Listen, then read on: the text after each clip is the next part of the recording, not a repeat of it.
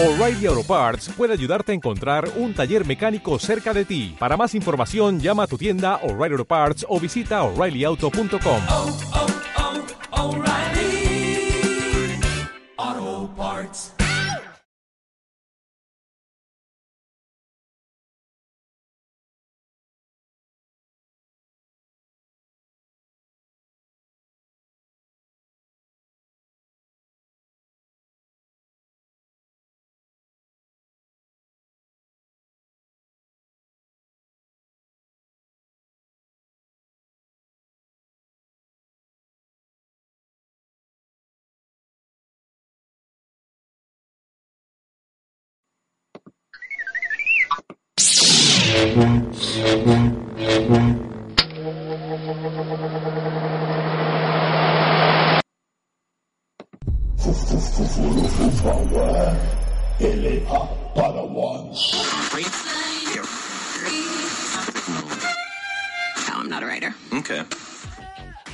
Hola Fufurufus, bienvenidos al podcast de LA Padawans. Ahora os dejo con su anfitrión, Lalin San.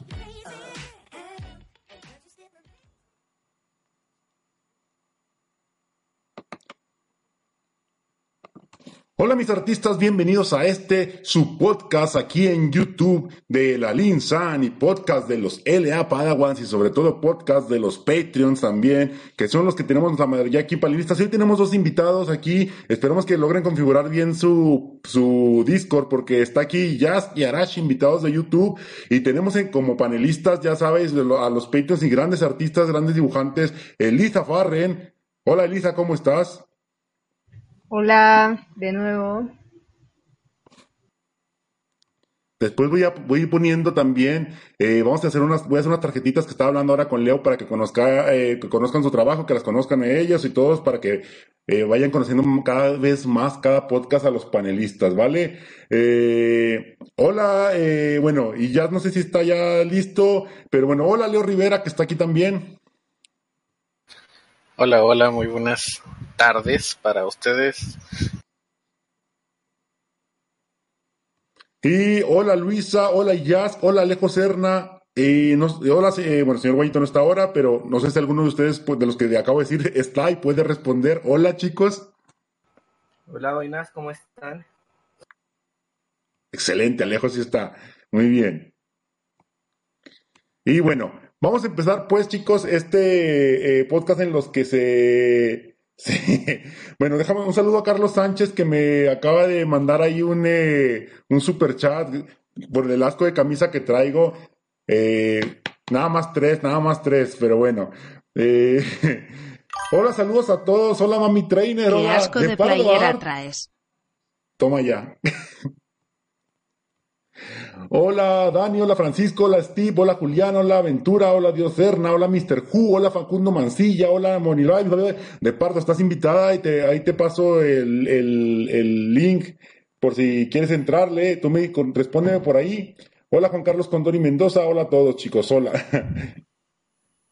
May, también aquí eres, estás invitada y bienvenida para cuando quieras entrar, ¿eh? Hola. Hola, ¿Quién hola, ya ¿Quién te escuchaste, aleluya. ¿Me Ah, escucha? Luisa, hola Luisa, sí te escuchamos, te escuchamos.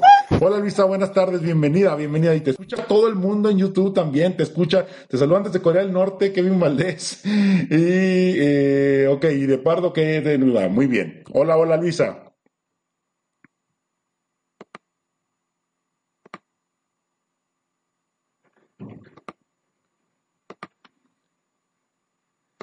Bueno, pues vamos a empezar, chicos, este podcast que os recuerdo antes de empezar que este podcast está grabando ahora en directo, pero lo podéis escuchar a través de Spotify, eh, lo puedes escuchar a través de iVoox, lo puedes escuchar a través también del link que está ahí abajo en la descripción de este video. Están los R- RSS link, donde tú lo pones ahí en tu ap- a- eh, aplicación favorita para escuchar podcast y automáticamente cada semana se te va a aparecer ahí de que ya está listo para que lo escuches mientras haces del baño, mientras estás bañándote, mientras estás también tocándote porque te golpeaste, a lo mejor dices, ah, déjame tocar a si no me hice una moretón, pero donde quieras escucharlo para que, sobre todo para que conozcas las opiniones y, lo- y, y las experiencias de varios artistas que estamos también creciendo o artistas que ya están más experimentados que, que, que uno en, en cualquier tema o cualquier índole que, eh, que en cierto modo conlleva o que te escuchamos, te escuchamos, Luisa, que nos, que nos, en cierto modo que nos,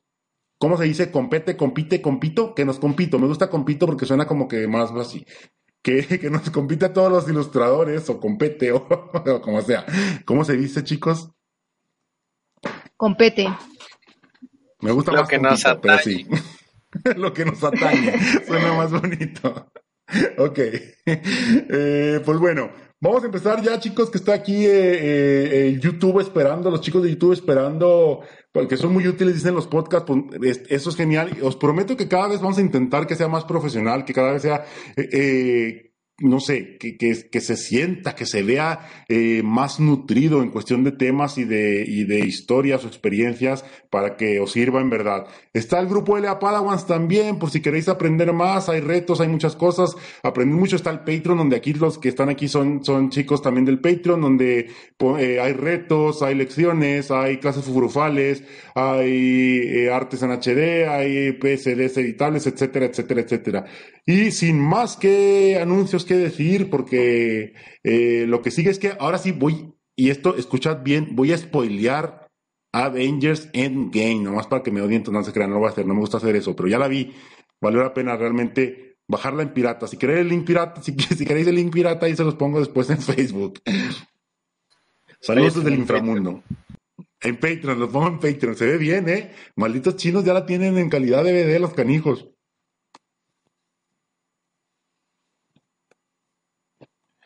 Eh, ok, vamos a empezar pues. El podcast de hoy es referencias, buenas o malas. Es una pregunta que parece muy, muy sencilla, pero realmente no lo es porque también eh, las referencias al fin y al cabo terminan creando mucha discrepancia y mucho conflicto entre los artistas que las usan y los que no, en cuánto lo usaste, cuánto no. ¿A quién no le ha pasado? Pregunto ahí a YouTube y a todos. ¿A quién no le ha pasado que usa una referencia o que por usar una referencia siente mal o que si ves a alguien que usa una, una referencia desmerita su trabajo o, o lo alabas o no sé? Vamos a ver lo que vamos a hablar el día de hoy. Entonces, no, no va a haber spoilers, no te preocupes, Fanny. Eh, bueno, sí, el Darth Vader es su padre. Este, saludos de Wakanda. Y pues las referencias es un tema muy controversial. No sé si os ha pasado que las referencias en cierto modo eh, eh, generan esta controversia. Leo, ¿a ti te ha pasado algo con las referencias? ¿Te ha dicho algo alguien o tú has pensado algo la referencia así rápido, a grosso modo en un minutillo para empezar a mojarnos y a empaparnos del tema, Leo? Sí, bueno, pues este, sí me ha pasado, he visto muchas veces que hay gente por ahí en las redes que desmerita mucho el trabajo de otros artistas cuando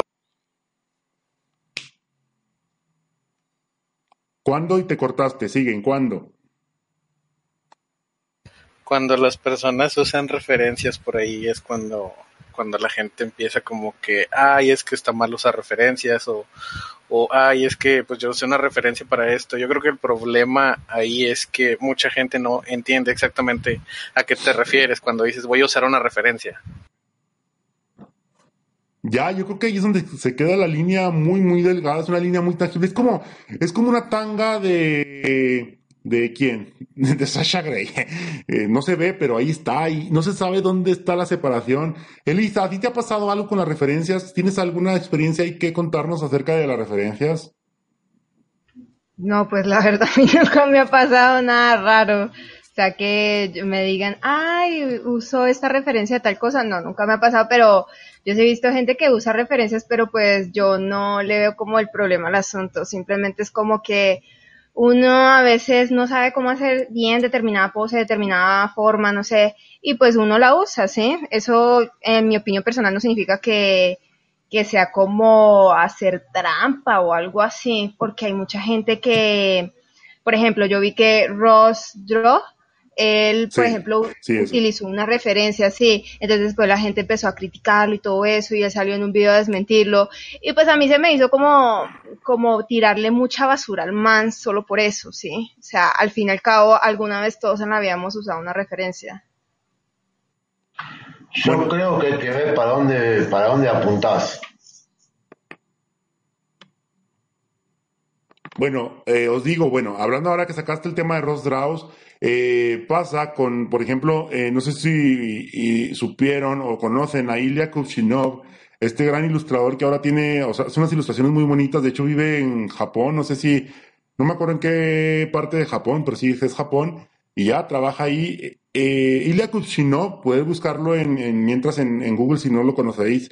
Él tuvo un momento muy oscuro de su carrera, inclusive se le estancó un poquillo y tuvo que volver casi casi a empezar, porque lo que hacía él es que tomaba frames de, de, de películas o tomaba imágenes ya de otras personas y casi casi las calcaba, simplemente cambiaba el color o metía ediciones que él sabía hacer o que eran más de su estilo, pero casi que casi eran calcadas y la verdad es que la comunidad de ilustradores no se lo perdonó, lo atacaron demasiado, casi casi tuvo que, te lo juro, o sea, de esos, ataques que pudieran truncar, que podrían truncar la carrera de un artista, la verdad es que es un gran artista. Ahora, yo le perdí un poco de respeto por eso, pero bueno, eh, y eso soy yo, soy un odioso que, que, que cualquier persona se me cae rápido de mí, de donde los tengo, pero bueno, eh, y em- empezamos con esa primera pregunta, hablando un poco de esto. Bueno, saludando primero a Alejandro. Y hola Alejandro, ¿cómo estás?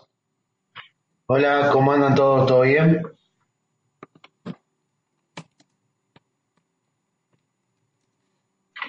¿Se me escucha? Sí, Sí, yo sí, escucho. nadie- Hola.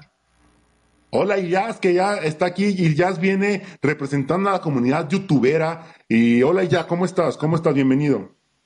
O- hola a todos. Soy, eh, se pronuncia Ilyask. Ilias. Sí, Ilyask. Ilya- Ilyask. Iyaz. Sí. Ah. Excelente. Como Bueno, decía, hola. Hola a todos, sí, estoy muy bien acá. Y muchas gracias, Lalín, por la invitación a, al podcast que está realizando. No, no, al contrario, muchas gracias por estar aquí, porque queremos también escuchar a toda, a toda la gente, porque son temas que nos, que en cierto modo nos compito a todos. ya me gustó la palabra esa. Eh, bueno, saludos. Vamos a seguir con el tema, pues. Eh, y bueno, y habla Rottenberg en YouTube, nos dice, Blue Satan toma fotos y prácticamente las calca y tiene muchos seguidores por ello. Es cierto, en Instagram muchos ilustradores eh, toman una foto de estas chicas de moda Instagramers y luego otros, eh, o sea, nada más las redibujan, por así decirlo, que tiene su técnica y tiene su talento detrás, pero mucha gente critica y mucha gente ama ese trabajo. En este caso, eh, quiero que lo tengamos como referencia porque vamos a empezar con el tema de eso. Lo primero que vamos a empezar para, para empezar a abrir aquí las aguas, y va la pregunta para todos, empezando de arriba abajo, es, eh, bueno, no es una pregunta, pero para vosotros, ¿qué es una referencia? Alejandro, ¿qué es una referencia para ti? Una referencia es donde vos tomas una imagen y copias la forma y eso. Eso es una referencia, más que nada. Referirte a algo con algo. Alejo, ¿hasta dónde crees tú que está bien us- usar una referencia? O sea, ¿qué tanto podemos usar de ella? Eh, bueno, yo digo que se me escucha, no se me escucha. Yo digo Sí, que se te escucha, sí. Ah, Ok. Yo digo que hasta el punto de eh, en cuanto a me ayuda a entender cómo se aplica la luz o cómo eh, funciona cada parte del cuerpo, ¿sí? Para aprender a representarla. Y no, yo digo que ya el punto en el que se puede caer en el error es en cuanto que ya se vuelve mera copia, ¿sí? Que no intentas eh, eh, aprender de esa referencia, ¿sí? Eh, sacar todo, todo el eh, aprendizaje posible, sino simplemente te quedas en, copiar y, ya está.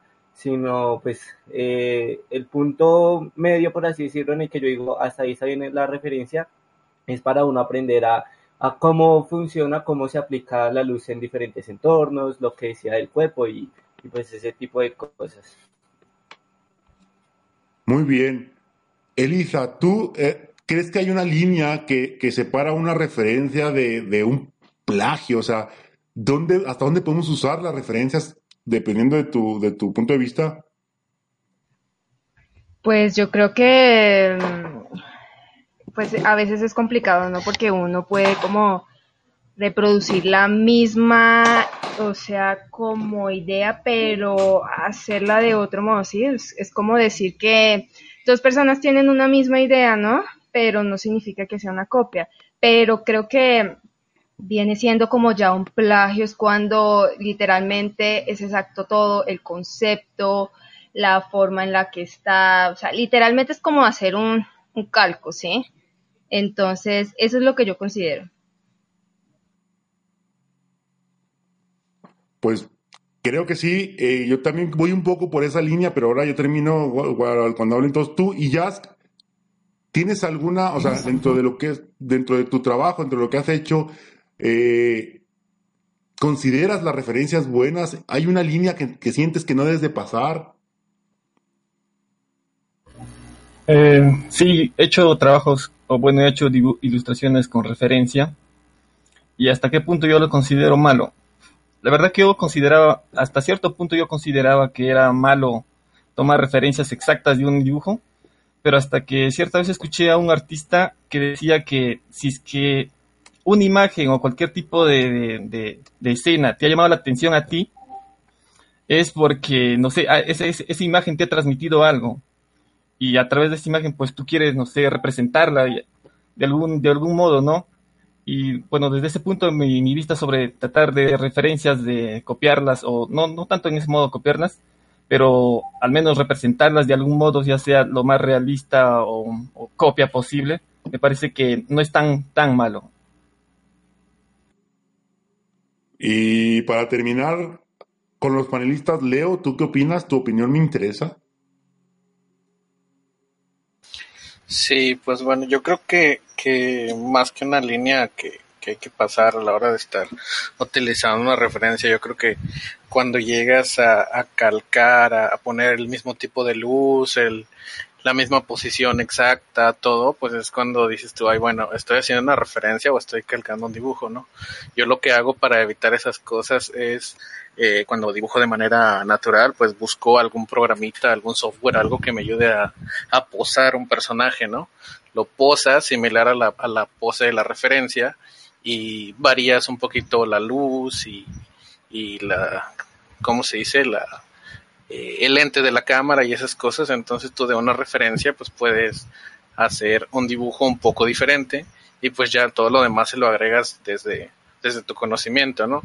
Si llega un punto en el que dices, ay, bueno, aquí ya no sé cómo hacerle, pues vuelves a la referencia original y, y pues la analizas y pues sigues con tu trabajo, ¿no? No creo que sea muy eh, malo o que te puedan satanizar por usar referencias.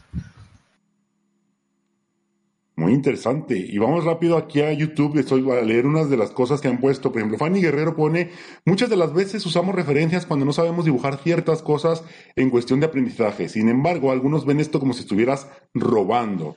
Eh, Steve Sánchez lo pone eh, en modo de sarcasmo, creo yo. La pregunta dice, ¿cuál es la línea delgada entre calcar e inspirarse? Eh, o no sé si es un sarcasmo o es una pregunta. Bueno, si es una pregunta la responderemos. Eh, Speaky King dice, la inspiración no llega solo de la vista, depende de la intención. Y Villanator One dice, yo digo que, ah, bueno, o uno, yo digo que las referencias son necesarias para poder ir mejorando cuando estás aprendiendo. Ya después lo mejor es hacerlo de la imaginación. Pues la verdad que son, es un tema muy controversial esta pregunta también. Yo, yo, la verdad, yo, yo creo que las referencias en cierto modo, eh, si son bien utilizadas, es necesario para el ilustrador o para el artista eh, tomarlas en, en, algún momento de su carrera. Ya después él decidirá si, los, si las usa o las sigue usando o no, pero para aprender cosas muy apegadas a la realidad, como anatomía, como luces, como forma, como composición, como ciertas cosas que a lo mejor nuestra mente no puede recrear. Es muy difícil que recrees en tu mente un cabello rizado que le está dando el aire a la vez mientras una luz de atrás azul con verde eh, entra. Podemos tener una idea, sin embargo, necesitamos ver a lo mejor una referencia como tal para poder entender cómo se maneja la luz, cómo entra, cómo el cabello rizado con el aire se comporta, cómo, no sé, cómo la gravedad afecta de algún modo, eh, etcétera, esas cosas. Esas, pero bueno, al fin y al cabo, sigue estando esta línea casi, casi intangible que, que donde muchos brincan diciendo que, bueno, que pues usó referencia, nada, te, desmer- te- te- te desmeritan, o hay otros que dicen, no, pues este, no sé, es una copia, es un calco, u otros dicen, no, súper bien, gran trabajo, sin importar, sin preguntarse si son referencias o no. Eh, pongo un poco en, en, ¿cómo te diré? Bueno, pongo esta situación al frente y, y vamos a las preguntas aquí con el panel. Eh, es, un fotógrafo puede tomar fotografías y hacer arte. O sea, poner una galería de sus fotografías. Y todas sus fotografías es una representación exacta de algo que existe, de la realidad. El arte del fotógrafo radica en encontrar la posición, la luz, etcétera, etcétera, y plasmarla. Un dibujante puede hacer en cierto modo lo mismo, tomarlo de la realidad, tomarlo de lo que existe, tomarlo de, algo que está viendo, etcétera, etcétera, como un pintor se pone ya a pintar un paisaje. Pero cuando nosotros, los ilustradores, lo hacemos de una imagen ya plasmada, puede ser de una fotografía, eh, ya empieza a tener estos tintes raros de copia. Y si lo hacemos de un dibujo, no de una fotografía, sino de un dibujo de otra persona, creo que se incrementa más.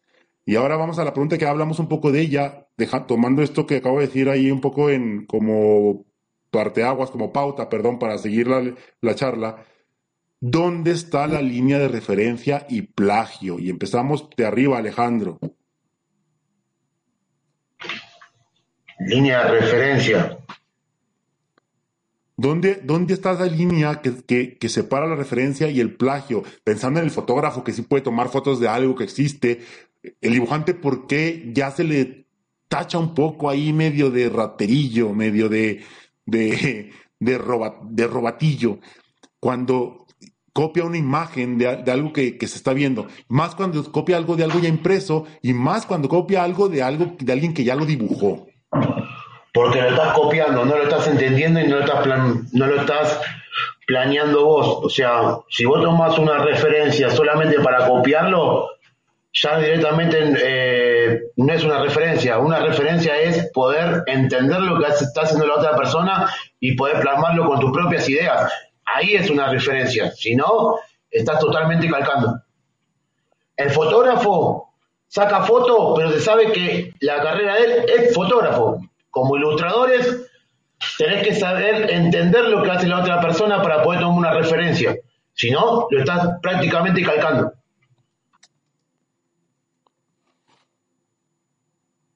Muy bien. Alejo, ¿tú qué opinas? Bueno, eh, es complicado, pero yo diría que, en, o sea, similar a lo que dice Alejandro, ¿no? O sea, en cuanto a qué nivel lo estás interpretando, ¿sí? Porque lo mismo, o sea, simplemente yo puedo coger, no sé, una foto y hace- dibujarla exactamente igual. Sin embargo, pues yo creo que el punto en el que deberíamos estar como artistas y digamos en, en, en, en mi punto de vista personal, pues al que yo quiero alcanzar es la manera en que yo puedo reinterpretar esa foto, ¿no? Eh, porque pues bueno, pues sí, genial poderla hacer tal cual, eh, es muy chévere y tal, pero creo que no hay mejor manera de hacerlo que es una manera, es reinterpretarlo, ¿no? Desde el punto de vista en que en que pues me nace hacerlo. Eh, yo creo que ese sería, para mí ese sería como la línea, ¿no? En, en cuanto a la reinterpretación y en cuanto a pues, hacerlo tal cual. Muy interesante. Y eh, que, bueno, pues, le pregunto a Elisa Farren, pero antes leo algo que dice aquí Chris Cross en YouTube, para que lo tengas en cuenta, no sé, o el que lo quiera tomar en cuenta es, y entonces, ¿qué pasa con la pintura hiperrealista? Pero Elisa, ¿tú qué opinas de la línea, esta referencia y plagio? ¿Dónde está? Pues mm, la línea está en que o sea, lo hagas pasar como completamente tuyo y decir que fue propio de tu imaginación y de tu inspiración, ¿sí?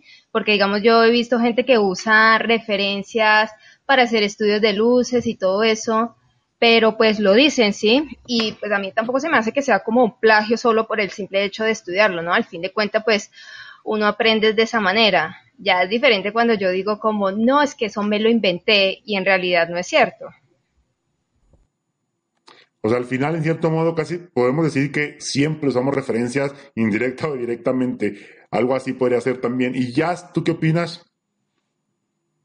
Sí, opino igual, que es bueno tomar referencias, pero darte el, no sé, el crédito por algo que no es totalmente tuyo, eso sí creo que sería un poco contraproducente en, el modo que ven los artistas el arte.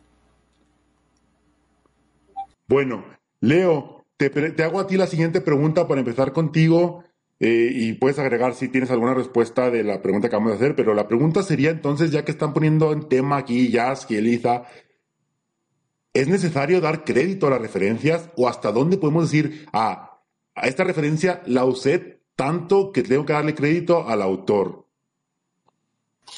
Efectivamente, este, yo pienso como dijeron eh, Ilask y Elisa, este, hay que dar el crédito de las referencias siempre que sea necesario, porque eh, pasa muy a menudo que llega gente y dice, ok, esto dibujo acabo de hacerlo y me tardé cinco minutos y bla bla bla, ¿no? Entonces no falta quien ha visto eh, el dibujo original y llega y empieza, no, no, no, es que lo estás calcando. Y es donde empieza como que el debate, no, no es mi referencia, este, no, no lo calqué, es que lo usé, ok, por eso, hubieras avisado antes y evitar todo el drama que surge de eso. en cuanto a lo que me mencionabas de lo del hiperrealismo, yo creo que Yo creo que, y se cortó. o creo que tengo tiempo para, para hablar. Bueno, pero sí pasa eso, ¿no? En cuanto al, al hiperrealismo, pues es una referencia, ¿no? Eh, todo lo que hacemos como ilustradores, como dibujantes, como artistas, eh, tiene que ver mucho con usar referencias del mundo. O sea, la realidad, todo dibujo que hacemos tiene un referente. Quieras o no aceptarlo, pues todo lo que hacemos es un referente de la realidad, pienso. Opino igual también. eh, yo soy muy, yo soy muy, en cierto modo, eh, un poco fa- fanático, vamos por así decirlo, y, sobre todo eh, motivador, motivan, ¿cómo se dice? Bueno, que me gusta motivar a la gente a que use las mínimas referencias posibles por el hecho de que creo que, que puedan servir, o sea, puede servir entrenar a tu cerebro para intentar plasmar algo que ya está ahí visualmente, porque de algún modo todos sabemos, y esto es algo que yo pienso, todos sabemos cómo es una manzana. Te una manzana y ya sabes cómo es y todo. El problema está en la traducción del cerebro a la mano, eh, que quede igual, y a veces necesitamos este como empujoncito de tener que verlo para hacer esa traducción mucho más viable y más rápida. Sin embargo, creo que ya está ahí casi toda la información que creemos. Y eh, lo, veo como un entrenamiento, el no usar referencia. Sin embargo, eh, usar referencia queda algo mucho mejor, pero también mejor para que mejor para que se vea más real, mejor para que exprese mejor lo que queremos como artistas expresar, porque al fin y al cabo hay cierto arte abstracto o arte eh, surrealista que en cierto modo rompe un poco esta regla de la referencia directa. El arte surrealista, por ejemplo, coge, vamos a hablar de alguien que conozcan todos, los relojes derretidos de Dalí. Pues no se puso a quemar relojes para derretirlos, simplemente tiene la referencia de un reloj y tiene la, referencia en su cabeza o, la idea, o si no se puso a derretir cosas para ver cómo las cosas se derriten. Eh, creo que en su cabeza tiene la idea de cómo se derrite algo. No tuvo que estar ahí quemando eh, las cosas, pero bueno, la pregunta ahora conlleva a un estilo. Si tú referencias o referencias o referencias eh, o referen- un estilo es plagio, o sea, me, refiero a estilos muy marcados como Argent, como Sakimi, jolines, que hablando los mismos de siempre que conocen todos, eh, como Apterus Graphics, como Akira Toriyama, como, no sé, cualquier que dibuja One Piece, etcétera. Eh, si tú hagas, haces algo original, pero lo haces con el estilo exacto de otro artista porque te gustó y porque lo practicaste y porque te quedó, ¿es plagio? Y dejo la pregunta abierta al panel. No, no es plagio porque lo estás haciendo vos y estás plasmando tu propia idea. Usar las herramientas, están ahí para usarlas. Así que no, no tendría por qué ser plagio, únicamente que, no sé, que lo, le hagas todo exactamente igual que la otra persona. Y nunca lo vas a poder hacer exactamente igual que la otra persona. porque tus ideas están metidas ahí adentro y tus materiales y, y todo, o sea, todo muy diferente. Son dos cabezas, dos mundos diferentes. Bueno, repito la pregunta para Elisa, que me la pregunta por aquí. O sea, si tú referencias o copias, en cierto modo, bueno, usas de referencia un estilo de alguien, vamos a hablar del estilo más característico que todos conocemos a los cocoons. Copias el estilo de Akira Toriyama, exacto, y dibujas otro personaje diferente, pero con ese dibujo que tú ya lo ves y dices, ah, ese salió en Dragon Ball, o, o hasta mi mamá lo va a ver y, ah, ese es un, ese es un Dragon Balls, aunque sea otro personaje diferente, o sea, ese tipo de referencias, ¿es plagio, Elisa? Eso lo pregunto. Eh, no, no se me hace plagio porque uno a la larga toma estilos y cosas así y son métodos que a uno le gustan y simplemente los traduce a otro tipo de, de arte que uno quiera plasmar. Es como, no, no sé, o sea, hay gente que le gusta, digamos así, los brushes muy, muy suaves y no significa que estén haciendo lo mismo que Sakim, por ejemplo, pero que la gente quizás dice, ay, se parece a tal cosa, sí, es el estilo, pero pues de ahí a lo que yo hago es muy diferente, ¿sí? Ok. Arashi o Arte Mecánico, que bienvenidos, acaban de llegar hace poco. ¿Podéis hablar? Eh, ¿Sí os, os escuchamos?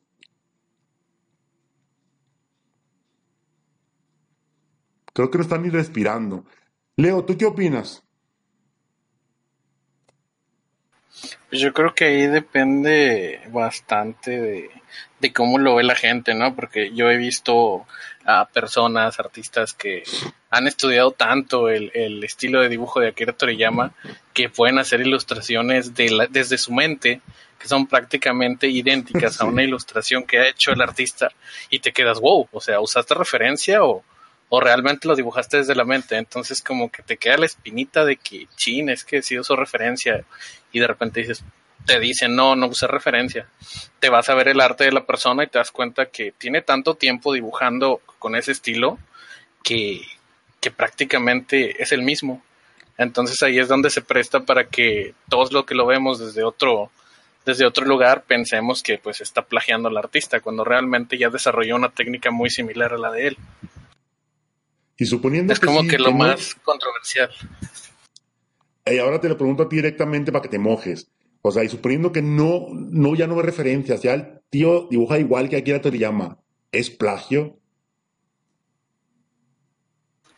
Pues ahí Ah, te quedaste callada, no se escuchó nada. Repite tu respuesta. Te digo que ahí sí, este, tendría yo que ser Akira Toriyama, ¿no? Para ir a decirle, oye, este tío me está plagiando y vengan los abogados, ¿no? Porque pues yo como, como alguien que lo está viendo desde lejos, yo puedo pensar mil cosas, ¿no? Pero pues es el arte de la persona. Bueno, para salir de ese tema, le pregunto a Jazz eso, si tú tuvieras un estilo muy peculiar y ya bien marcado y muy único, y alguien hiciera, porque te vio y le gustó tu estilo y lo empezó a hacer muchas veces y, y le sale igualito a ti, aunque ya no te vea tus dibujos, ¿te sentirías eh, en cierto modo robado porque el estilo que tú has desarrollado a alguien le gustó y, y lo está haciendo igual? A ver, yo, yo no considero que sea robado. Es, sería simplemente que ha tomado un poco de la inspiración de mis ilustraciones y lo ha plasmado en sus dibujos. Al igual que yo, al estilo que he llegado ahora, es como una mezcla de un montón de, de- dibujos de, ilustradores de estilos de los cuales me, me he influenciado mucho y pues la verdad que no, no, no creería que sea una, una especie de copia tan, tan- tanto así. Además, porque la, la, la técnica para, no sé, para hacer un dibujo es muy diferente. Otros podrían hacerlo quizás mi estilo con colores más, más planos, más saturados. En cambio, yo lo trato de hacerlo, no sé, de un modo más a un estilo medio con colores un poco, ah, tratando de, simular el, óleo en digital. Así que, no sé, él tendría que utilizar la misma, las mismos brushes, las mismas herramientas. Totalmente, creo que no, no, no, no podría ser una copia total igual que, el, que lo mío. Muy bien. A ver, en YouTube vayan eh, dando sus opiniones mientras voy a leer alguno. Matt Murdo dice, pero eso no es un fan art. Y esto me lleva a la siguiente pregunta, Matt. Muy bien. Eh, hay que aprender a girar el cubo con las referencias que queremos tomar para crear una biblioteca visual y así de poco tomar referencias, dice a la Fogg. Eh, Rothenberg dice, ¿y creo que en cuanto a búsqueda de estilo propio, es bueno tratar de estudiar los estilos de otros y usarlos como referencia, pero no quedártelo con eso, porque ahí cree que sí está el plagio. Fanny Guerrero dice, no es plagio, ya que estás creando o estás interpretando una idea a tu manera a través de una herramienta ya conocida. Eh, Rottenberg dice, pero si es tu estilo exacto, ¿no sería copia? Y Jan Thorne, si esto pasa, tienes que sospechar que esta persona es tu clon de un universo paralelo. Eh, pues, también, sí, que bueno, que quede exacto es muy imposible, pero hay estilos muy marcados. Él va a usar la misma referencia, o sea, tú ves al dibujante, o sea, tú puedes ver al dibujante, por ejemplo, eh, Estudio Ghibli. ¿Cuántos dibujos no, no, no son, o sea, cuántas caricaturas de Estudio Ghibli no son iguales? El viaje de Chihiro, mi vecino Totoro, o sea, tú ya ves ese dibujo y sabes que es el mismo dibujante, o, y sabes de dónde viene. Si alguien hiciera otra historia con esos mismos dibujos, de algún modo se sentiría, creo yo, que le está tratando de, de robar fama a, a Studio Ghibli y sacar una animación con los mismos estilos, no sé, es lo que pienso yo, pero, pero también creo que es necesario ir aprendiendo estilos de otros y hacer una mezcla ahí, una amalgama y que, y lo que sea, es como, por ejemplo, si yo me como un elote y hago popó elotes, es un plagio, pero si yo como un elote, frijolitos, arroz y da mi popó sale con colores, pues ya es otra cosa y ese es mi arte propio. Y eso. La, la pregunta me lleva a, entonces, referencia de otro arte. ¿Es plagio que tú ves una imagen de alguien que ya hizo algo muy guay? Sea fanar, sea lo que sea, por ejemplo, que alguien, vamos a suponer, Stan Lee crea a Spider-Man y luego Scott Campbell dibuja a Spider-Man de una pose. Si yo cojo esa misma pose de, Scott Campbell y hago un dibujo de Spider-Man también, o de otra persona, o de otro superhéroe con la pose parecida porque me gustó y eso la, la ¿es plagio? Dejo la pregunta abierta. Sí, estás plagiando a Spider-Man. No es, no es de tu creación. Estás haciendo un fanart. Ya está. No, no, no, pero no estoy, pero no estoy haciendo Spider-Man, estoy haciendo a un personaje mío, pero con la pose exacta que se inventó Scott Campbell de Spider-Man, donde está usando un Spider-Man que es de Stan Lee. ¿Alguien responde? La pose es lo mismo. O sea, las poses, eh, si vos plagias una pose, más que nada el boceto. Después lo, después lo hace vos. O sea, no es tanto plagio ahí. Sí, es que lo, es que la, perdón, es que las poses no, no son plagio, nadie tiene, eh, ¿cómo se llama? Algo así como el, el valor comercial o la, la propiedad reservada de, de una pose. Las poses no tienen copyright, en pocas palabras. Pero bueno, entonces nos lleva a la pregunta ya que respondieron del copyright. Es o sea, caemos en, en el juego este, en el truco de que si no está, si no tiene copyright, por lo tanto, es, es permitido copiarlo, es permitido plagiarlo, o hay algo más eh, intangible, algo más moral detrás de esto para decir que estamos o no plagiando. A ver, no, no sé, pero a mí me parece que, a ver, si de mil artistas aquí de que pues, quizás vean el video, alguien quisiera dibujar en la pose de Spider-Man, ¿cuántos serían? No sé, uno, dos personas. Es por eso, es decir, a- tú vas a dibujar lo que te llama la, sí, tú vas a dibujar lo que te llama la atención. Por eso, de lo- de la- del universo de artistas solo serán pocos los que dibujen eso. Habrá un montón de gente que va a dibujar otras cosas. Es por eso es decir, muy subjetivo. Es muy, es muy pocas las personas a las que les interesaría dibujar una pose exacta de él para, sé, para, para plasmarlo en sus propios dibujos. Bueno, Yo creo que para, para- Espera, espera, les comento algo rápido, nada más para que en sus respuestas seguimos en la misma pregunta. Eh, estaba leyendo que el, el dibujante del manga de Slam Dunk, la- esta manga de básquetbol que tiene mucho tiempo, que es muy famoso y todo el rollo, no me acuerdo cómo se llamaba el dibujante, porque todos los, para mí todos los orientales se llaman muy parecidos, Chin Champú, eh, Chan Chin Pan, Kan Kin Pon Kin Kan Kin Ken, eh, recibió, después de un rato, ya que había los mangas fuera, eh, una notificación por parte de la NBA donde le iban a demandar porque descubrieron que muchas de las poses dentro del manga o unas cuantas poses dentro del manga donde venía el jugador haciendo como que va a tirar la canasta y una que viene brincando, poses random de alguien jugando básquetbol. Pues resulta que eran imágenes, o sea, la, la pose era muy exacta, muy igual a poses que habían sacado en una revista de la NBA de Estados Unidos hace tiempo y le iban, lo iban a demandar por eso y porque esa, supuestamente esta revista estaba en cierto modo con copyright, o sea, era una revista que pues obviamente es una revista oficial y no puede sacar cosas de ahí, ¿no? Era una pose.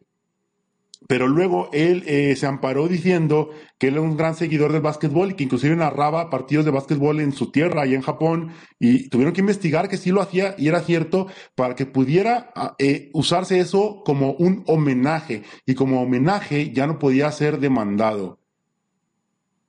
Eh, cu- cuento la historia nada más para que en sus respuestas puedan otra vez, volvemos a, a re- reparafrasear la pregunta. La pose, una pose de algo, tenga copyright o no, si la copia es muy igual, ¿es plagio? Y rápido, antes de que me respondan aquí en el panel, respondo a los que están leyendo acá. Eh, dice, depende del contexto, que no pareja, dice Cronos, pero si te pones a calcar las poses de un cómic, ya se dice que no tienes la habilidad y original de crear tus poses. Eh, ¿Será plagio? Si un artista dibuja en papel, yo dibujo en... Bueno, espera, eso no, eso no. Como eh, todo está inventado, alguien, es que había, alguien había puesto arriba, pero ya se me borró. La palabra es un término muy estricto, el espectro es artístico es muy ambiguo, prácticas con estudio. Eh, es lo que quiero hacer, tomar la pose en una película de artes marciales, hacer un modo en Blender, cambiar la posición de la cámara. ¿No es plagio? Preguntan. Bueno, ya se fue, pero bueno, esta fue la demanda de la situación. ¿Qué opináis? Venga, Alejandro. Para nada es plagio una pose. Porque prácticamente la puedes hacer vos de tu misma cabeza si tenés, si tenés eh, estudio de poses. Ponele, cualquier artista, cualquier artista puede agarrar y dibujar de su cabeza una persona saltando y, ti- y tirando al cesto. O sea, en el baloncesto, ¿viste? Tirando al aro. O sea, cualquiera puede dibujar la pose. Para mí, que le- para mí son esa gente que quieren robar de cualquier lado. Bueno, eso suena El problema muy- es que cuando una persona, por ejemplo, toma una fotografía, se dice que automáticamente también tiene copyright, es decir, que los fotógrafos también tienen derecho a tener eh, el copyright en sus fotografías. Entonces, cuando uno dibuja una pose similar, puede haber malentendidos de plagiaste la pose o realmente solo la estás usando como referencia. Elisa, ¿tú qué opinas? Pues citando tu caso, la verdad se me hace muy extremista y me recuerda otros casos en los que en LOL, en League of Legends, por ejemplo, un futbolista demandó, los demandó porque él sentía que habían plagiado su imagen para una skin de un campeón. Entonces hubo la demanda y todo eso porque se parecía mucho, que hasta el uniforme y todo eso. Y han habido muchos, o sea, ese no es el único caso, pero... Eso también pasó en Grand Theft Auto hace- 5, ¿no? Sí, se me hace que es, o sea, que es muy extremista, ¿sí? No sé cuándo, digamos, quizás uno se puede imaginar a alguien, sí, pero quizás si viene de la imaginación de uno y eso, y se parezca a alguien, o sea, ¿cómo hace uno para diferenciar de verdad o comprobar que de verdad es de la imaginación de uno, sí? Bueno, voy a usar, voy a citar, voy a poner en situación otra, otra cosa un poquito fuera de lo que es la ilustración, pero pongo esa y luego la trato de aplicar a la ilustración y vemos si es plagio o no. Por ejemplo, eh, un anuncio de apuestas deportivas, de desodorante, de crema para hombres, para el culito hinchado. Eh, y, y sacan a un actor, sacan a un actor que se parece, por ejemplo, a Brad Pitt mucho, o un actor que, que se parece a Messi, pero no es, no son. En, en el dibujo, en, la- en el, anuncio nunca dicen que es Messi ni nada, simplemente se parece mucho. Esa es la situación en la tele. Ahora resulta que a mí me contratan o eh, para hacer una ilustración para un póster de un evento de fútbol y yo dibujo a Messi o algo así, bla, bla, bla, en cierto modo porque la empresa me dice que lo haga para aprovechar esa imagen para ganar yo más seguidores. Es un poco lo que hace el fanart. O sea, que a veces ganas más seguidores cuando tienes una imagen ya muy, muy reconocida y sobre todo que tiene seguidores detrás. Si yo sé que si yo dibujo a... Ahora que voy a dibujar a Spider-Gwen, sé que voy a tener likes porque voy a poner hashtag Spider-Gwen, hashtag esto y lo otro, y voy a- sé que voy a tener más likes que cuando subo una imagen que es una idea completamente mía. La pregunta es, ¿es pos- ¿se puede hacer eso? O sea, ¿es, es, es, eh, moralmente correcto? Leo. No. Tenés que tener los permisos de la persona. Yo Pero no es la estoy persona. practicando. ¿Eh? O sea, pero no es la persona en sí. O sea, estoy usando lo mismo que estamos diciendo aquí. Yo estoy dibujando algo que es mío, o el actor que está en la tele no es el actor, o sea, no es esa persona, ni está tratando de ser ella, simplemente se parece mucho. Yo creo que eso lo podríamos considerar actor. como... Mientras que se pueda, mientras que se pueda probar de que no es, vamos a suponer que no es Messi y es alguien parecido, está perfecto. Porque vos a la persona no le puedes decir cámbiate la cara. No, claro, no, no puede, pero creo que hay algo turbio detrás para aprovecharse de ese parecido. ¿Tú qué opinas, arte mecánico? Yo creo que se podría considerar como tal una parodia, porque hay mucha gente que en sí hace eso, por ejemplo, en el caso de Grand Theft Auto 5 de la portada, que hicieron como una parodia de la chica que de en bikini, pero el problema es que demandaron a, la compañía de Rockstar porque en sí la actriz decía que se parecía demasiado. Pero realmente lo que estaban haciendo era únicamente como una parodia, porque como tal no era la chica y yo creo que en ese caso no sería necesario pedirle permiso a la persona. Y Jazz, ¿tú qué opinas? Eh, ahí creo que cuenta todo sobre la intención. Como dice el, el comercial de, de Messi, del falso Messi, eh, la intención era que el- el actor se pareciese a Messi y que la gente lo relacionara con Messi. Esa era la intención. Ahora, por ejemplo, tú cuando comentas el video que vas a hacer de Spider, obviamente la intención es que sea, conocido, o sea, el video tenga más, re- más reproducciones por el personaje que es totalmente súper conocido. Es por eso que ahí es la intención de, lo que quiere dar a las personas.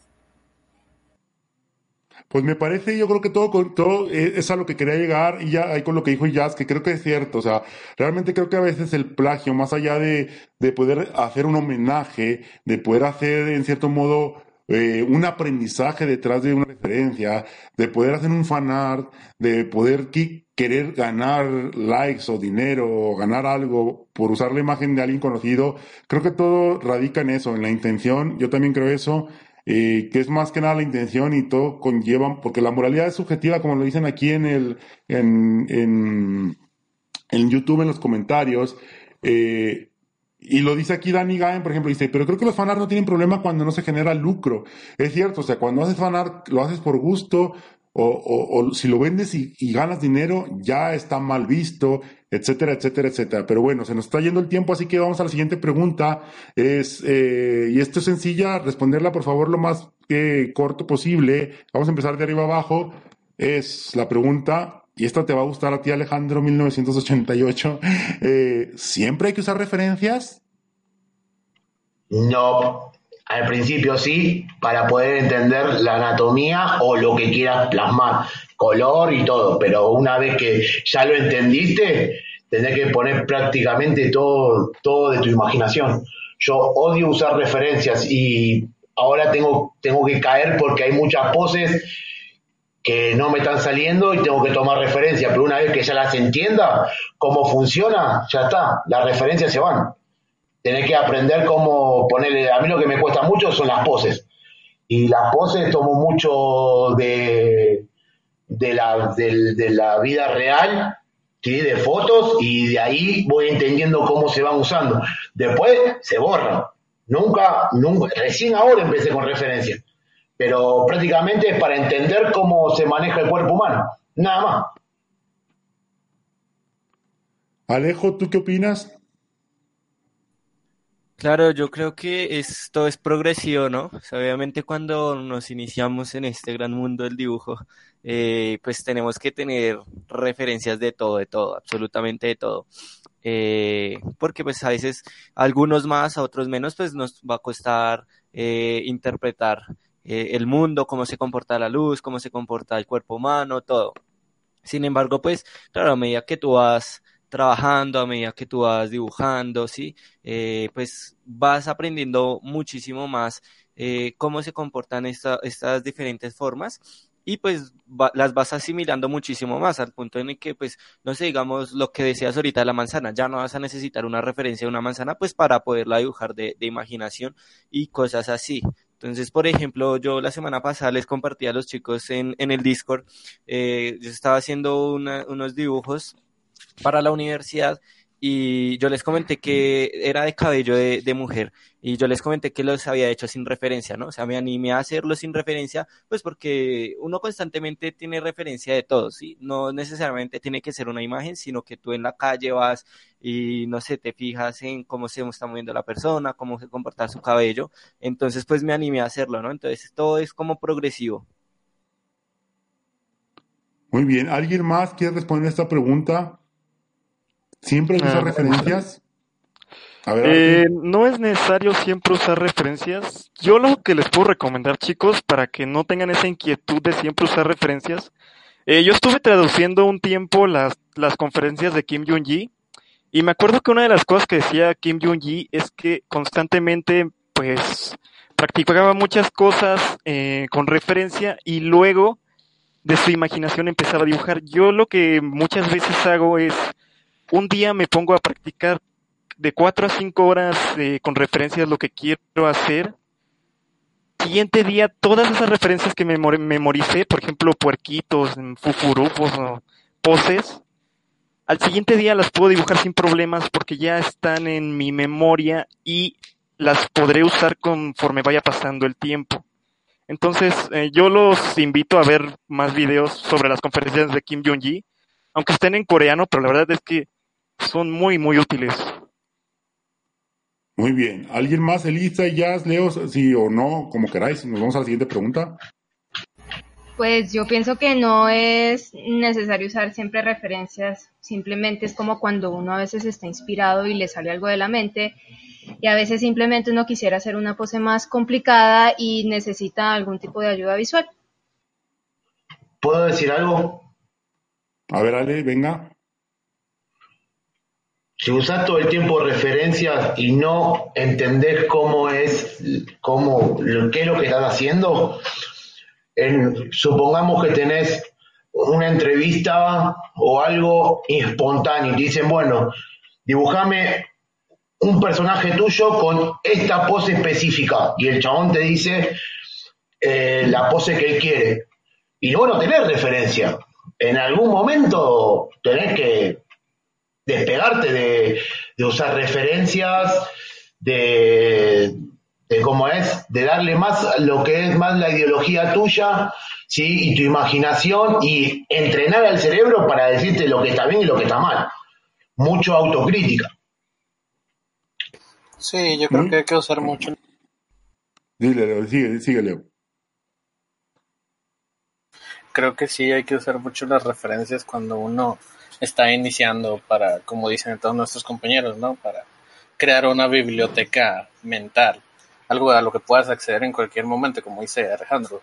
Si vas a solicitar un trabajo o alguien te pide una ilustración y, te exige cierta postura con ciertas cosas, pues la puedas hacer, ¿no? Es usar referencias, aprender de ellas, analizar bien todo lo que puedas y conforme pasa el tiempo, pues deshacerte de, de eso. Hay cosas muy ciertas y sabias que la gente dice, pero bueno, eh, vamos a concluir chicos y vamos a responder todos, vamos a empezar de abajo para arriba, vamos a empezar contigo Leo de nuevo. Perdón, me salió el lado malo.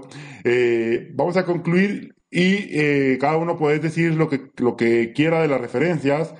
El podcast se llama Referencias Buenas o Malas, así que intentad que, que responda un poco esa pregunta.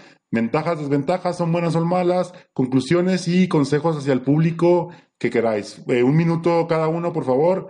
Eh, así que empecemos, Leo, ¿tú qué opinas? Venga, concluye. Vaya, pues, usar referencias, chicos, este, no importa eh, que te digan que son buenas o que son malas, eh, si alguien te pide algo específico, pues el cliente siempre tiene la razón. Usar la referencia de lo que te dice, porque una referencia no es solo la imagen, ¿no? También es, es la idea. Entonces, pues usarlas, eh, avisarle a la gente cuando las vayan a usar o cuando las estén usando para que luego no lleguen y, y te quieran crucificar por, por plagero y pues órale, a darle. Que, ¿Por pues, a final de cuentas, plagero, plagero. Sí, Ah. pajero también, porque a veces las referencias están muy exageradas. Muy bien. A ver, y ya, concluye, por favor. Ah, bueno, las referencias son buenas o malas, que yo creo que no, no son tan malas. Eh, sirven para aprender, como ya dijeron todos, sirve para empezar a mejorar. Y en mi caso que yo dibujo algunas historietas, pues ya me imagino cuándo terminaría una historieta si es que solo me dedico a dibujarlas tomando referencia de cada dibujo cada pose. Nunca terminaría. Por eso al principio sirve y no sé, la mejor manera de mejorar eh, un montón de dibujos es haciendo historietas, ya que los ilustradores usualmente creo yo que a veces nos quedamos con un solo dibujo y nunca podemos avanzar. Y ya, pues imagínense hacer, no sé, cientos de dibujos. Ahí sí ya no, no, no tienes ni tiempo para estar tomando referencias, así que eso te sirve como práctica y para mejorar nada más. Perfecto. Elisa, venga, concluye. En- a ver, pues, eh, esto, las referencias, pues no, no son malas usarlas, o sea, es como cada quien, digamos, tiene su modo de aprender y todo eso, y pues el, el arte se aprende pues de manera visual, pues. Y ni modo que de otra forma. Pero pues, eh, si vas técnicamente a hacer como dicen ahí, ay, hice un estudio de, de color o de tal cosa, pues sí es bueno referenciar a la persona de la cual te guiaste. Ah, pero de resto así no, yo no le veo tanto problema, digamos, a decir yo usé esta imagen para, para mirar esta pose, siempre y cuando, digamos, eh, usemos esa imagen y aprendamos de la misma, ¿no? Porque yo puedo copiar un dibujo o algo, la pose, pero no aprendí bien cómo era la estructura de eso, entonces voy a quedar en las mismas. Mi conclusión. Esa es. Muy bonita y muy perfecta, muy bien. Arte mecánico. Este, Sí, bueno chicos, yo les doy el punto de opinión más allá de un dibujante. Les comparto que yo también soy músico y en la música eh, el hecho de usar referencias es súper necesario. Es decir, nunca vas a poder componer una pieza, nunca vas a poder eh, escribir una partitura porque va a haber veces que siempre vas a necesitar referencias. Eh, o en la cocina que también vas a necesitar saber hacer una receta. Una vez que tú ya sabes hacer esas cosas, ya no las vas a necesitar, como pues es en el caso del dibujo, que bueno, yo soy, me considero muy bueno en el estilo cyber, en el estilo steampunk, porque yo durante mucho tiempo, durante más de tres años, estuve practicando, practicando, pero viéndolo desde el punto de la música, yo no puedo componer una pieza de violín si no tengo referencias de acordes, de, de notas, entonces, yo véanlo más allá del punto de vista de los dibujantes, véanlo también del punto de vista de un músico. Y pues, esa es mi opinión. Perfecto, muchas gracias. Arashi, ¿estás aquí? Ha muerto. Alejo Serna, concluyes. Eh, bueno, pues yo creo que como todo en la vida, ¿no? Yéndome así un poco profundo, eh, hasta cierto punto pues es, eh, va a ser bueno, ¿no? En un punto medio, pues obviamente nos va a llenar de, de, mucho conocimiento y nos va a aportar mucho para nuestro dibujo. Eh, pero pues hasta ahí, ¿no? O sea, saber, saber cuál es nuestro punto medio. Eh, como dicen algunos, ¿no? Y, pues yo mismo en mi experiencia también lo digo que estoy eh, iniciando ahora sí en forma con el dibujo, pues obviamente vamos a necesitar en un inicio de muchas referencias.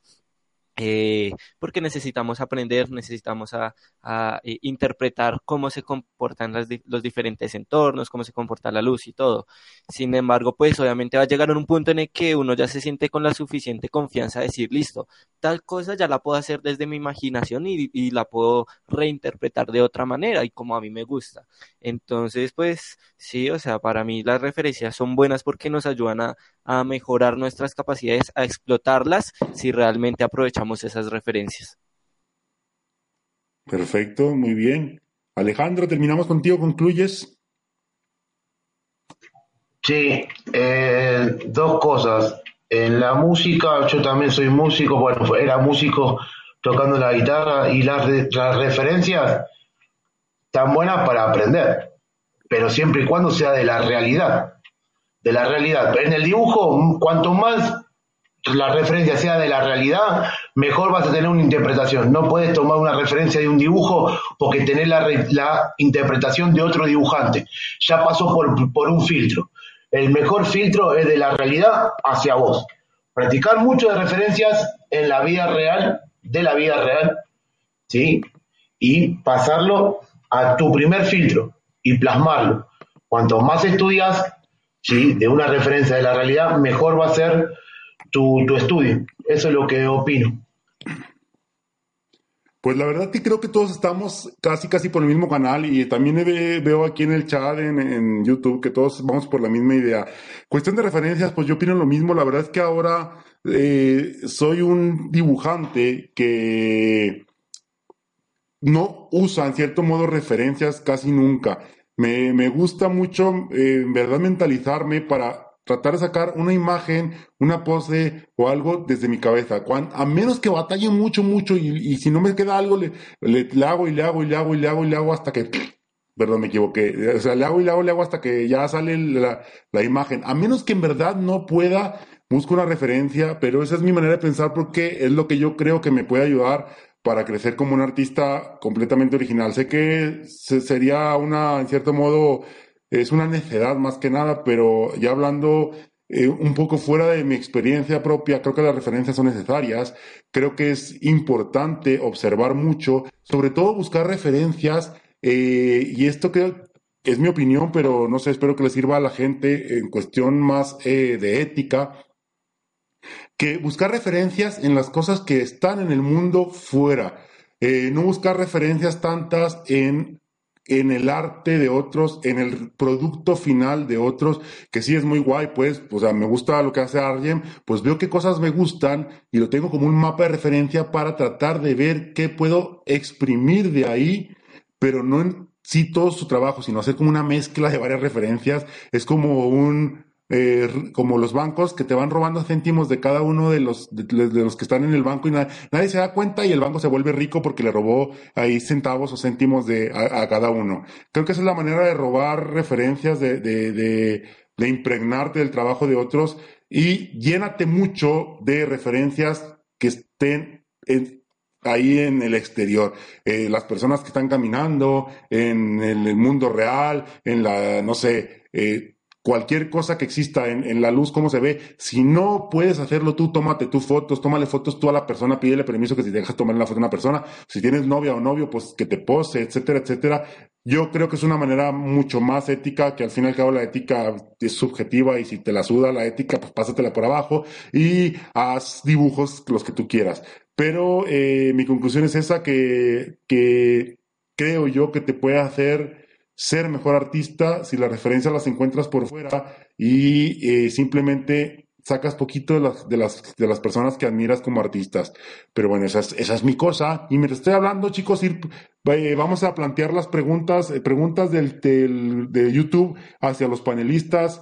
Eh, ya, ya está el hashtag, todos somos pl- eh, plajeros. Ah, a decir pajeros de otra vez. Eh, y eh, ir pensando las preguntas y le pregunto, le respondo a la FUC y a los demás cómo se vuelve panelista. Todos los jueves va a haber dos o tres invitados de, YouTube también para que eh, hacer este podcast de todos, de los de Patreon, de los del grupo y de los de YouTube. Pero obviamente los de Patreon van a ser estos que van a estar siempre firmes y que aparte va- voy a mostrarles sus redes y todo para que la gente los empiece a seguir y todo porque lo merecen, lo merecéis, Patreons, porque sois grandes artistas y sois geniales, pero bueno. Así que vamos a las preguntas, pero antes, mientras vamos a las preguntas, un aplauso para todos los panelistas, chicos, por favor, aplaudidse entre vosotros. ¡Bravo, bravo! ¡Eh, aleluya! ¡Bravo, bravo! Esta misa te, yo no entendí por qué en misa siempre decían, damos gracias a Dios que esta misa ha terminado. Y jolines, hasta, hasta el padre este pensaba que estaba aburrida la misa. ¿No les pasa que en misa siempre decía, demos, esta misa ha terminado, demos gracias a Dios, gracias a Dios por fin. Muy bien, todos ponen el hashtag plajero pajero, plajero pajero ahí en Instagram. Vamos a hacer este hashtag que sea ahí un trending topic. Eh, Pregunta número uno. Dice Cronos. que coja fuerza. Eh, pregunta de Cronos número uno. ¿A quién hay que matar para ser panelista? Pues elige a cualquiera de los panelistas y los sacrificamos en honor del en, nombre del arte. Eh, muy bien, pues bueno, pues no hay pregunta. Ah, ahí va. Naruli pregunta, ¿les cuesta dibujar a niños o bebés? Bueno, esta pregunta no va muy ad hoc a las, referencias, pero bueno, ¿a- ¿les cuesta chicos dibujar niños o bebés? Decir todo, responder. Pues a mí sí, porque nunca dibujo bebés ni niños, siempre termina como una vieja y una adulta, pero nunca un Sí, bebé. Por la me- anatomía es lo más complicado. De repente quedan como muy tipo alienígenas, ¿no? Porque pues los bebés son de cabeza grande y cuerpo chico. Eh, Ah. ¿la Loli cuenta? A mí me han pedido comisiones de lolis y, y sí son un poquito más difíciles de... Bueno, pues igual se van aprendiendo, pero sí tienen anatomía un poquito más pequeña y más diferente.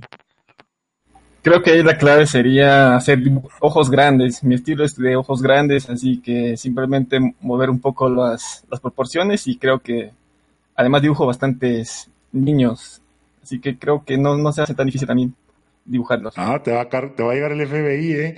Eh, Sí, oye, sí, lo dudo al decirlo. de dibujo niños no dijo cómo, pero dibuja niños. A la FOC pregunta, ¿cómo manipulan las referencias que toman?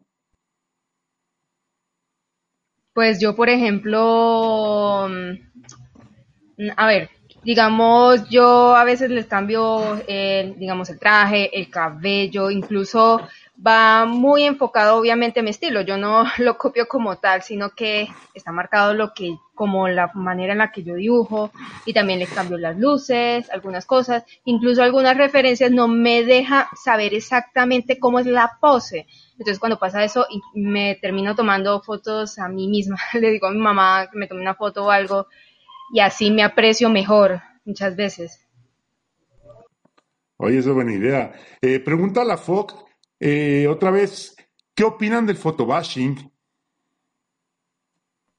Yo opino que está, es una técnica muy genial, pero hay que saber cuándo utilizarla. Por ejemplo, yo la utilizo mucho cuando me piden fotomontajes o así, porque yo estuve haciendo mucho tiempo fotomontajes para 15 años.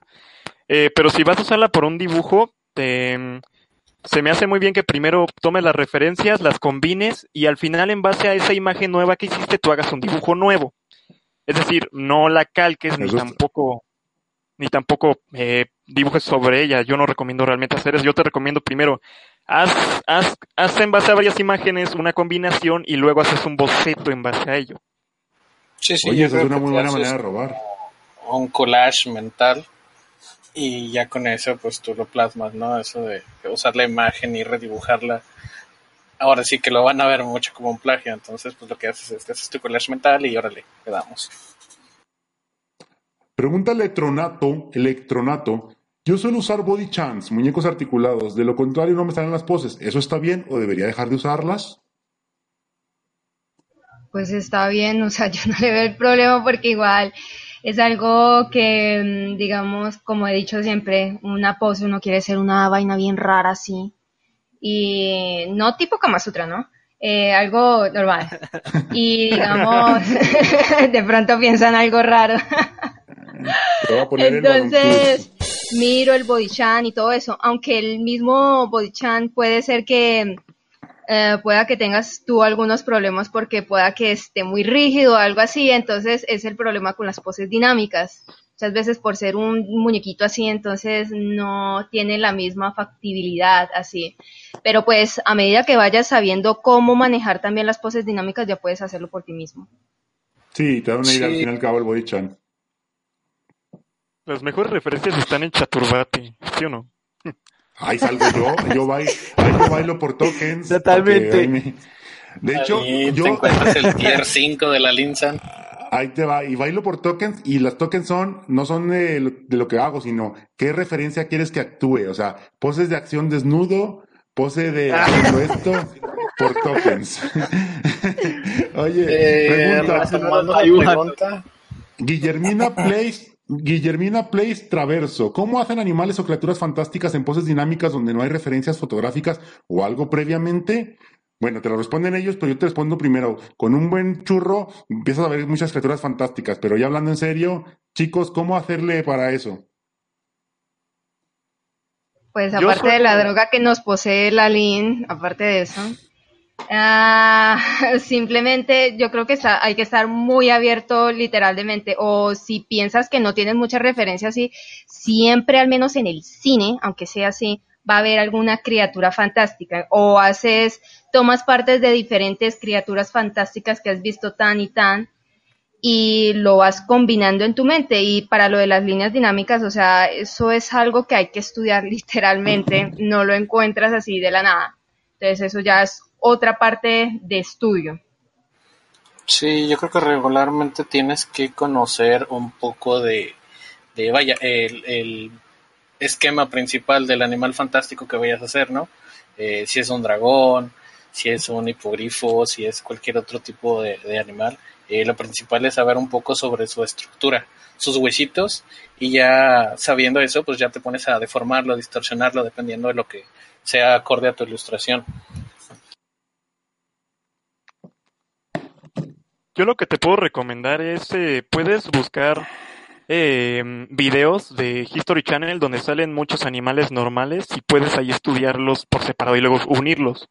Yo tengo un amigo que estudia animación y cuando necesita hacer animales, él lo que suele recurrir es a buscar eh, documentales de History Channel sobre la vida, no, sobre, no me acuerdo cómo se llama el canal, donde salen animales. Bueno, el chiste es que busca de ahí las referencias y busca los animales cómo se comportan. Ándale, Animal Planet.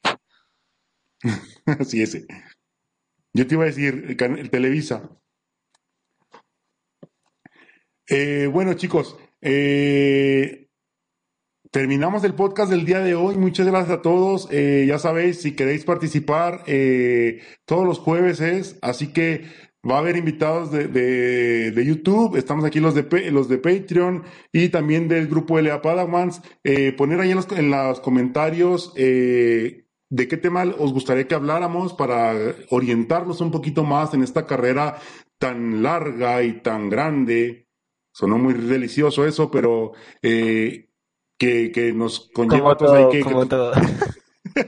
todo lo grande es una carrera muy larga y dura. este, ya, espera, que estoy, estoy pensando en otras cosas. Eh, ya para despedirnos, pues eso, que en cierto modo nos incumbe a todos los artistas, sobre todo porque no hay un camino trazado eh, muy, muy nítido, como si fuera otra carrera de ingeniero, de doctor, etcétera, etcétera. Y pues aquí tratamos de ir resolviendo todas las dudas entre todos juntos, porque eh, queremos ser la comunidad más grande, hispanohablante, más amena, más amable, más unida, para ganarle a los chinos, a las rusas, a... Bueno, las rusas no, las rusas sí están muy bien. Eh, pues para, para tratar de ser mejores y ayudarnos entre todos a crecer, ¿vale? Así que eh, nos despedimos, chicos. Gracias a todos. Eh, decirles adiós, chicos, a todos los de YouTube. Bye, que Muchas estén gracias bien. a todos. Que estén mucho. bien. Buen día. Gracias a todos, gracias a Bye, bye. Gracias a todos que por escuchar bien. nuestras plagerías y hasta la próxima. Plagero de Leo. Los más plajeros. Recordad poner el hashtag Leo es un plajero pajero. Eh, para que... Se vuelve famoso. Sí, ahí me taguean, por favor. Ahí lo taguean, por favor. Eh. Y cualquier eh, duda, idea, lo que sea, ahí está en los comentarios, por favor, ponerla. Nos despedimos, eh, así que nos vemos pronto. Un beso gigante en el fufurufu, mis artistas. A los del podcast, os pido silencio un ratito en lo que se pone rápido la grabación que pongo, donde sale mi voz diciendo que gracias por escuchar el podcast esas cosas que se va a escuchar nada más en YouTube. Pero, eh, nos vemos, pues ya me despido. Adiós, nos vemos. Un beso gigante en el fufurufu, mis artistas. Os quiero mucho. Bye. Muchas gracias por escucharnos y nos vemos el próximo jueves a la misma hora en el mismo Bati Podcast. Besos en el Fufurufu.